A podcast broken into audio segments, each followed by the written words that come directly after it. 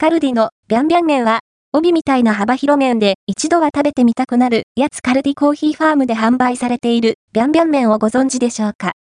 やたらと画数の多い感じで知られるあれです。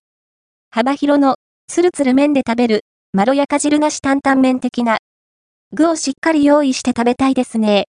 カルディのオリジナル食品ビャンビャン麺は449円税込み。ビャンビャン麺。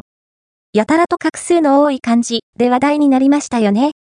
中国、先西省で食べられている幅広麺料理なんだそう、星平麺と書いてある。本品はその2人前セットです。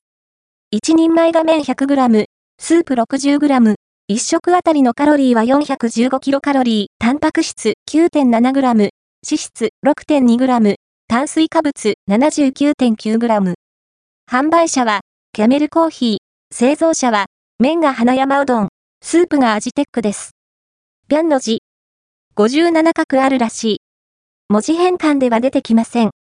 調理は、麺を茹でて、付属のスープと絡めるだけです。ただ、麺がくっつかないように1本ずつ投入していくという注意点が。微妙に面倒。具は別途用意で。とりあえず、ひき肉と刃物あたりをチョイスしておくと間違いないかと思います。で、仕上がりは、汁なし麺のような感じになりますね。そして、特徴は、なんといっても、この、やたら幅の広い面ですね。ほぼ帯みたいな。食感は、つるっと柔らかなもっちり系。妖怪味がある？ひもかわうどんっぽい？で、スープの味なんですけど、まろやかたんという印象。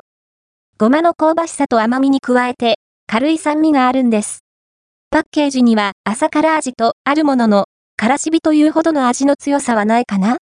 むしろ人を選ばない食べやすさと言えるでしょう。